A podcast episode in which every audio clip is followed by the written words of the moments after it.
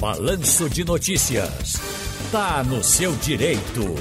Tá no seu direito atualmente, com, aliás, hoje com o doutor Paulo Abuana, porque atualmente muitas são as dúvidas sobre a lei da união estável. E nós vamos aproveitar o Tá no seu direito de hoje para esclarecer alguns de seus pontos com o advogado Paulo Abuana. O telefone caiu, a linha caiu. Pois é, rapaz. Hoje a gente está com a dificuldade da conexão, mas é rapidinho, gente. A gente vai voltar com o doutor Paulo Bona para falar sobre esse assunto que é muito importante. Muitas pessoas, aliás, eu fui buscá-lo porque muitas pessoas ficam questionando sobre isso, sobre aquilo.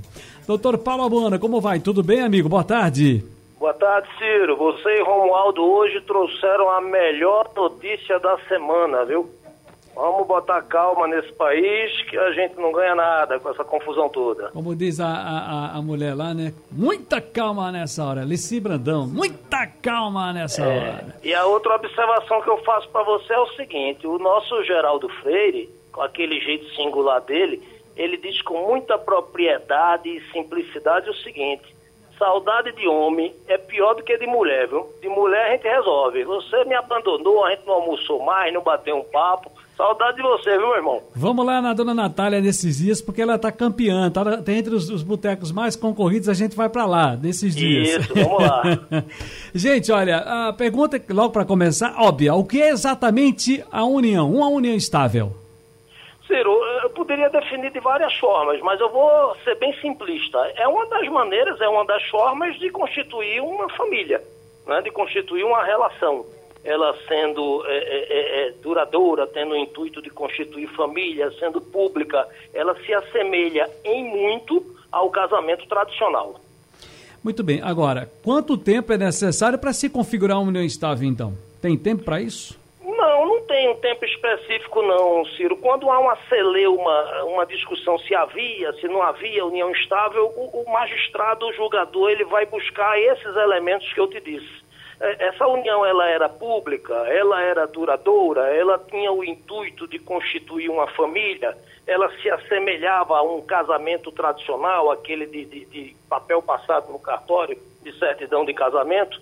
Se sim, então está configurada uma união estável. Eu já vi julgados de entender união estável com três, quatro meses, e já vi julgados de entender que com um ano não estava configurada uma união estável, era só um namoro mas nem tudo permanece nas flores. E como é que a gente dá necessidade de prova que está numa relação estável? Veja, aí você vai ter que ter provas eh, documentais, são fotografias, são testemunhos de pessoas, é um cartão de crédito no mesmo nome dos dois, um plano de saúde, eh, os dois habitam no mesmo endereço. Tem um conjunto probatório que pode ser formado que deixa claro que ali existia ou não uma união estável. Tem um amigo nosso que está preocupado, ele mandou perguntar o seguinte, filho, pergunta se eu, eu já transferi alguns valores para uma amiga. Ela pode dizer que tem união estável comigo só porque eu fiz essas transferências? Não, não, não, não só por isso, não só por isso, mas isso dentro de um conjunto probatório com esses outros elementos que eu te falei, pode sim ser configurado como uma dependência econômica, inclusive, porque o problema da união estável é você não ter os mesmos direitos do casamento. Uh, os direitos previdenciários, por exemplo, eles precisam ser comprovados. Quando morre um dos companheiros, por exemplo, você tem que entrar com ação de reconhecimento de união estável. Diferente de uma pessoa casada que é só apresentar a certidão de casamento que já está ali implícito, já está ali entendido que havia uma dependência econômica Sim, entre mas, ambos. Mas a gente não vamos lá, vamos falar em morte, mas aí em caso de separação, em caso de separação, numa união estável, o que acontece? Se você comprova que havia uma união estável, uma das partes vai pedir a divisão do patrimônio e aí ele se assemelha muito ao casamento no regime tradicional o que foi constituído ou foi adquirido pelo, pelos companheiros durante aquele período da união estável, ele deve ser repartido em partes iguais. Agora, oficializar, em caso, aliás, oficializar uma união estável muda o estado civil do casal? Ele passa a ter uma relação, é, é eu diria que mais sólida, é, Ciro, porque se você tem uma declaração de que foi feito ali em cartório, ah. um documento lavrado em cartório, e acontece, por exemplo, uma separação, um óbito de um dos companheiros, não se discute mais. A união estável existia, está aqui o documento. Se não tem esse documento, aí primeiro, para depois pensar em dividir patrimônio e correr atrás de bens, você vai ter que comprovar que existia uma união estável, inclusive para pedir pensão Entendo. junto ao INSS. Mas olha, a gente até conversava antes sobre isso na produção dessa, dessa, do quadro, e a gente falava sobre um tema que eu até esqueci, me ajude, que é aquele negócio de casado é o que bem vive, é isso? Era mais é, um... É, um, é, é um dito popular, né, Sim. né, Ciro? Que o seu ouvinte certamente já ouviu. As pessoas costumam dizer o seguinte, olha, casado é quem bem vive. Bom, não é. Juridicamente falando, não é. Você vive numa união estável com, com uma outra, com a sua companheira, e o que é que acontece? Há um óbito. Você necessariamente, para dividir patrimônio, para fins previdenciários, você vai ter que ingressar com uma ação de reconhecimento de união estável para só depois dar o segundo passo, que é tá. pensão ou que é divisão de patrimônio. E quando você é casado, no papel, está casado ali no cartório, aí não tem discussão. Essa certidão vai servir para o INSS e vai servir para o juiz entender que aquele patrimônio, parte dele, se não tem filhos, se tem é total, parte deles é, é, é pertence a quem está vivo.